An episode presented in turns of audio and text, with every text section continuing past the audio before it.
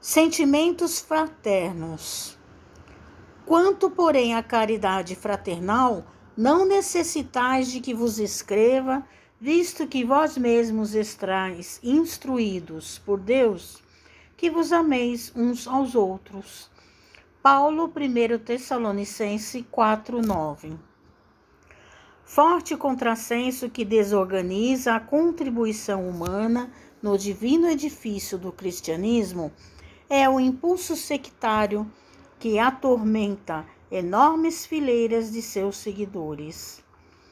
Mais reflexão, mais ouvidos ao ensinamento de Jesus, e essas batalhas injustificáveis estariam para sempre apagadas. Ainda hoje, com as manifestações do plano espiritual na renovação do mundo, a cada momento surgem grupos e personalidades solicitando fórmulas do além para que se integrem no campo da fraternidade pura. Que esperam, entretanto, os companheiros esclarecidos para serem efetivamente irmãos uns dos outros?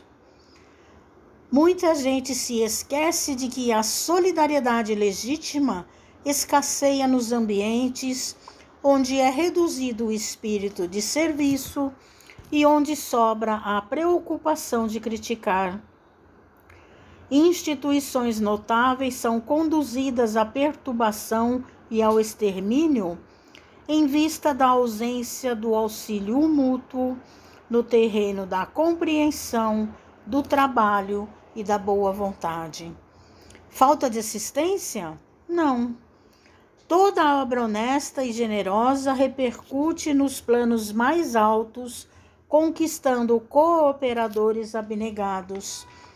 Quando se verifique a invasão da desarmonia nos institutos do bem, que os agentes humanos acusem a si mesmo pela defecção nos compromissos assumidos ou pela indiferença ao ato de servir, e que ninguém peça ao céu determinadas receitas de fraternidade porque a fórmula sagrada e imutável permanece conosco no amai-vos uns aos outros.